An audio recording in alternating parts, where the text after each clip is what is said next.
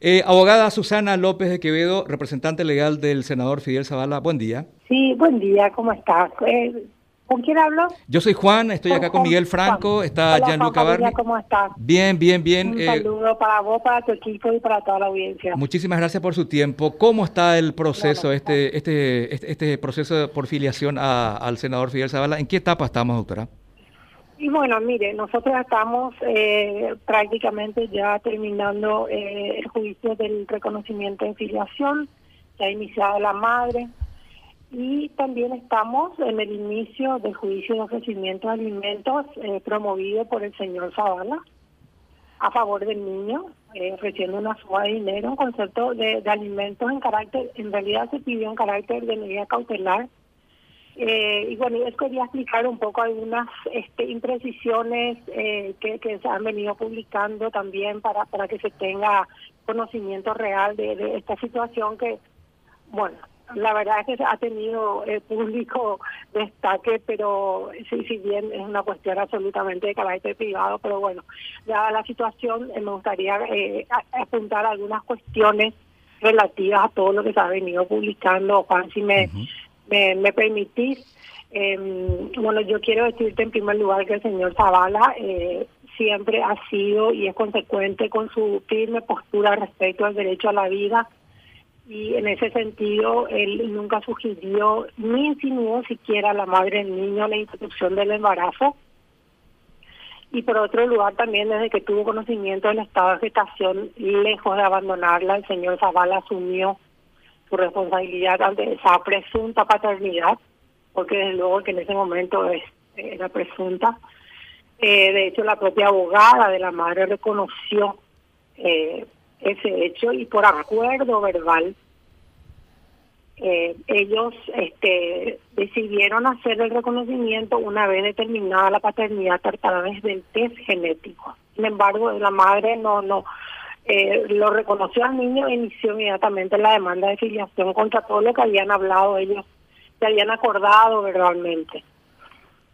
En fin, bueno, la jueza a cargo de la investigación de la paternidad no ordenó tampoco al señor Zavala, porque en la prensa salió que la jueza le ordenó hacer el ADN. No, la jueza no le ordenó al señor Zavala a presentarse a realizar el test.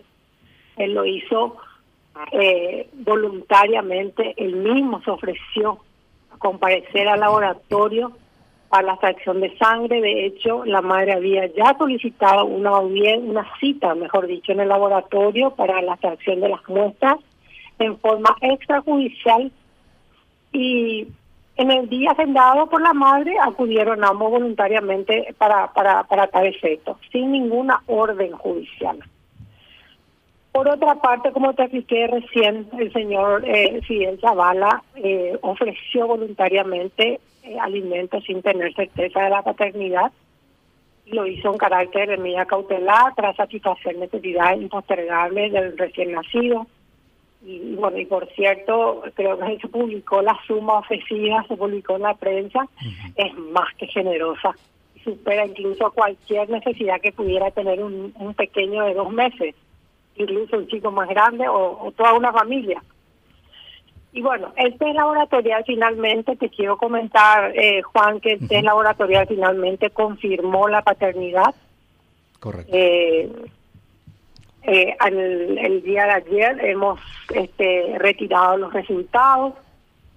Ayer a la tarde retiramos los resultados, se confirmó la paternidad y por tal motivo el señor Zavala seguirá cumpliendo, así como lo venía haciendo, con sus obligaciones y también ejercerá los derechos emergentes de esa patria potestad, porque como sabrás, la, la, la, la, paternidad implica derechos y obligaciones. Entonces, en ese sentido, eh, eh, es el reconocimiento público, desde luego, que ya el señor Zavala venía cumpliendo con todo lo que se necesitó desde la época de gestación, incluso después de nacer el niño. Y bueno, ¿qué te puedo decir, Juan? Además de, de, esto, es, es lo que se puede comentar, las cuestiones eh, que, que, fueron indebidamente publicadas y debatidas en la prensa y también en las redes sociales, pero que pertenecen exclusivamente al ámbito de la vida privada del señor Zavala y de su familia, quienes también merecen nuestro respeto. Así es que como profesionales y como ciudadanos estamos también obligados a proteger la identidad y la integridad del niño de quien se trata, lo cual eh, nuestra ley lo, lo, lo, trata como de carácter primordial. Entonces, este y todas las otras cuestiones deberán ser resueltas en los tribunales respetando la reserva, las actuaciones y el proceso como debe ser, eh, Juan, porque mucho se estuvo publicando y nuestra, y nuestra legislación indica claramente que en materia de niñez y adolescencia las actuaciones deben permanecer bajo reserva. Pero bueno, es eso es lo que te quería comentar. Eh, ya está todo encaminado. Eh, te acabo de, de, confirmar entonces lo que lo, lo el estado del proceso de filiación y también el estado del proceso de ofrecimiento que bueno eh, seguramente la madre en el día de hoy mañana eh, se le vence creo el plazo mañana estará contestando el ofrecimiento que le hizo el señor Zavala. Claro, eso es lo que tiene que ver con la medida cautelar. Ahora, doctora, por lo que entendí, entonces, usted eh, sugiere o nos dice que eh, su representado en ningún momento ha faltado a sus obligaciones, incluso antes de que esto se haga público. Entonces, dentro de un juicio de, filiación, digamos, o, un juicio por, no cumplimiento de prestación alimentaria, eh, aquí se, se, aplica aquello de la amplitud de la prueba. O sea, él con comprobar que ha estado cumpliendo con esas obligaciones bastaría para no ser un sujeto este, procesable por incumplimiento de prestación alimentaria. Claro, claro, desde luego. De todos modos, eh, el incumplimiento tiene, tiene dos facetas. El incumplimiento tiene una faceta legal que es la de estar sentenciado a cumplir una asistencia alimenticia y no cumplirla, con lo cual se incurre, no solamente en desacato, sino que en el hecho punible incumplimiento eh, del deber legal alimentario. En este caso no existe. Primero que aún no hay sentencia. Y por otro lado, es un derecho natural de un chico ser asistido por sus padres desde el momento de la concepción. Entonces, eh, la falta del deber y cuidado, que sería el no cumplir con la, con, la asistencia y con las necesidades, esa sería una falta de cuidado. Entonces, eso también eh, eh, implica una, una, una falta grave, que en este caso no existió nunca ni durante el periodo de gestación, ni durante el parto, ni posterior al parto y eh, porque, bueno, la propia abogada reconoció que lo ha venido asistiendo desde, desde el primer momento, ha venido asistiendo a la madre y al chico una vez nacido. Entonces, con esto queda eh, aclarada la duda de que no existe absolutamente incumplimiento posible de ser sancionado en este caso. Entonces lo que aquí correspondería, este, eh, así, este, prima facie, es que em, se homologue, digamos, este acuerdo entre los padres de la criatura y a partir de ahí ya este, llevar una, una, un, cumplimiento de ese acuerdo sin tener que llegar a una situación demasiado conflictiva dentro del proceso, eh, doctora. Y bueno, todo depende, todo depende de, de, de, la, de la madre en este caso. Si la madre acepta la suma eh, ofrecida por el padre, eh, bueno, eh, el juicio el juicio culmina y eh, sale una sentencia homologando el acuerdo, pero si la madre no acepta, entonces, bueno, se entra en un juicio controvertido donde se verán sustanciar y diligenciar algunas pruebas y, bueno, también demostrar eh, la necesidad de un niño de esa edad. Y, sí, ¿está de acuerdo? Sí, homologa y termina. Correcto. Doctora, y cuando hablamos acá de los derechos del chico, se cuestionó mucho también la, la parte de, de la afiliación, la cuestión de, de, darle un apellido, darle una identidad al chico. Respecto a esa parte también, ¿cómo, cómo ven ustedes? Y es lo que se estuvo cuestionando también desde distintos aspectos. Y bueno, sí, desde luego que el derecho de, a la identidad de un niño es inalienable. Eso es un derecho de primer rango eh, lógicamente que eh, como como como se explicó incluso al momento de contestar la demanda de, de, filiación el, el, el, señor Zavala nunca eludió la posibilidad de ser el padre de ese chico y lo único que había requerido es realizar la prueba de ADN y posteriormente hacer el reconocimiento voluntario, que es lo que le expliqué, lo que al inicio de este espacio. Y bueno, y, y, nada, ahora claramente con los resultados el reconocimiento dará como, como se debe hacer y, el chico tendrá, eh, será este eh, inscrito como hijo del señor eh, correcto. Gianluca, eh, doctora, algo que, se estuvo debatiendo bastante, este, la gente tomó como este, un caso así muy emblemático esto, y bueno, no, no, no es tampoco extraño porque se trata de un senador, una figura pública, ¿no? Eh, más allá de que se trate de una cuestión privada, es, tiene una repercusión evidente que no se puede eh, dejar de lado porque es un senador. Pero el tema de lo que muchos están diciendo ahora, el, de los porcentajes, yo tenía entendido, y tal vez estoy equivocado, el tema de los porcentajes tiene que ver con los asalariados, es decir, aquellos que tienen una relación de dependencia que están regidos por el Código Laboral. Entonces, ahí se establece un porcentaje máximo, por ejemplo, de este embargo de un salario.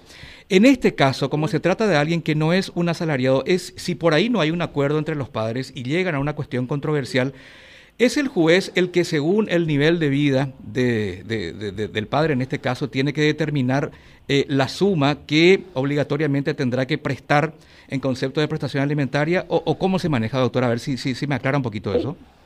Tal cual, siempre es el juez quien tiene que determinar si no hay acuerdo entre las partes.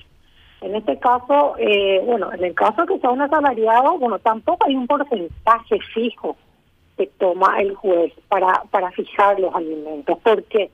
Porque tienen que, eh, digamos, este, analizar varias cuestiones que tienen que ver con la edad del, chico, si está escolarizado, no está escolarizado, con la, lo cual directamente nos dice cuáles son las necesidades del chico y en base a las necesidades cotejando también, eh, digamos, cruzando con los ingresos del padre y de la madre, porque la madre también tiene la responsabilidad de sostener a los hijos, que no solamente el padre, porque la ley este, responsabiliza a ambos progenitores en el sostenimiento de los hijos. Entonces, no hay un porcentaje fijo, se fija de acuerdo a las necesidades, a la edad, a las posibilidades de ambos progenitores y también al nivel de vida de ambos progenitores.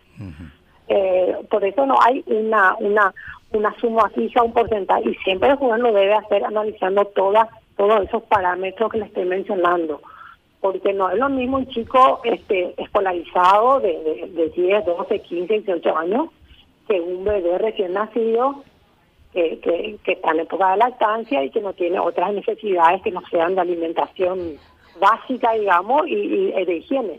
Entonces, todo eso tiene que tener en cuenta el juez sin dejar de mencionarte que la asistencia alimenticia no puede constituir un adelanto de herencia, no puede constituir un enriquecimiento indebido y tampoco una confiscación de bienes. Se debe fijar lo necesario para el niño en cuestión, teniendo en cuenta, como, como te expliqué, todos esos parámetros anteriores. Correcto. Miguel. Doctora, usted... perfecto, perfecto. Doctora, si ya ustedes hicieron este ofrecimiento, como estuvo corriendo de, de 10 millones de, guaraníes, ¿pudieron ya conversar con la madre para ver si está de acuerdo o no con esto? Mm, no, con la madre no se pudo conversar, conversar sí, la abogada manifiesta no estar de acuerdo. Manifiesta no estar de acuerdo, que es una suma eh, muy inferior a la que ellas esperan, y bueno, Finalmente, si no podemos lograr un acuerdo, se va, a tener que resolver el juez una pena. Pero bueno.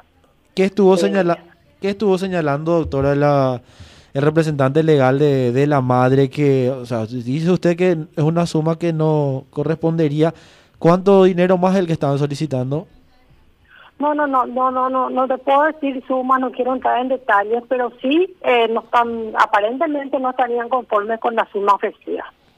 Entonces Aparentemente no, estarían conformes. Eh, bueno, yo misma me he comunicado y bueno, no, no entiendo. Aún no contestaron la demanda eh, o desconozco si le hicieron esta mañana, ahora a las 7 de la mañana, pero este no no no conozco el contenido de la, de la contestación del ofrecimiento, así es que no te puedo dar con detalles cuánto es lo que ellos pretenden. pero entonces no va a estar aceptando este ofrecimiento no estarían de acuerdo con la suma ofrecida. Ya. Se, ¿Estarían ustedes eh, esperando una, una contrapropuesta entonces o van a ir directo ya a juicio con esto? No, no, el juicio está, el juicio está El juicio está iniciado, solamente estamos esperando que ellos contesten. El procedimiento que establece que si contestan y ellos presentan su conformidad a la suma ofensiva, el juez dicta sentencia en esos términos. Si ellos contestan este, eh, eh, en, contra de la propuesta o no estando de acuerdo con la propuesta, el juicio lamentablemente va a tener que continuar. Eh, ¿Algo más, Miguel? Eh, ¿Gianluca? No. Eh, doctora, en síntesis, la prueba de ADN confirma la consanguinidad de su representado con el chico ah. y su representado está dispuesto a llegar a acuerdos amistosos tanto en el tema de la medida cautelar como en el juicio principal. Por supuesto, por supuesto. Está así, así como lo has dicho, está confirmada la paternidad y el señor Zavala continuará con toda con su postura de apoyar en todo lo que ese niño necesite, porque acá es el niño el, el supuesto de derechos, no, no. Eh, entonces él está en, eh, dispuesto y como siempre lo hizo, asumir la responsabilidad y también ejercer sus derechos sobre ese niño. Y lógicamente, si todo se realiza en el marco de, del respeto y del acuerdo y de la buena voluntad, estimo que todo que se podrá hacer todo bajo acuerdo eso ya no depende solamente del señor Zavala, sino también depende de la madre del niño. Doctora, ¿en qué estuvo sustentado este ofrecimiento de 10 millones de guaraníes? Y eh, más o menos en la base de lo que de lo que él venía aportando, más o menos en la base de lo que él venía aportando para para solventar las necesidades este de este chico eh, durante después del nacimiento en base a, y más o menos un cálculo bien generoso, un cálculo bien generoso de lo que pudiera necesitar el niño eh, en, los, primeros años de vida, ¿verdad? Eh, como vos sabés, todo lo que sea alimentos, todo lo que se ha tratado en materia de niñez es modificable. Eh, entonces, la, asistencia que hoy puede ser de, no sé, de, de, 10, puede ser el, después de 5 o puede ser de, de, de 12 dependiendo de las circunstancias, pero en este momento consideramos, porque también yo, este, digamos, estuve en esa recomendación, ¿verdad?, de que era suficiente e incluso muy generoso ese, ese monto recibido. Bueno, doctora. él, él, es una persona eh, generosa y él no va a hacer faltar nada a un mm. niño, menos si es su hijo. Entonces, este, yo quiero dejar en claro eso, que consideramos que esa es una suma suficiente y generosa para un niño de dos meses. ¿Él se estuvo haciendo cargo también de, del proceso del embarazo, del parto? Todo, todo, todo, todo. Eso lo ha confirmado la, la propia abogada en su demanda. Todo, todo. Muy bien. Doctora, muchísimas gracias por su tiempo. Nos queda mucho más claro el tema. No, no, no. Está perfecto. Es cuando guste. Muy amable. Saludos a la audiencia a ustedes. Adiós. Muy amable, muy amable.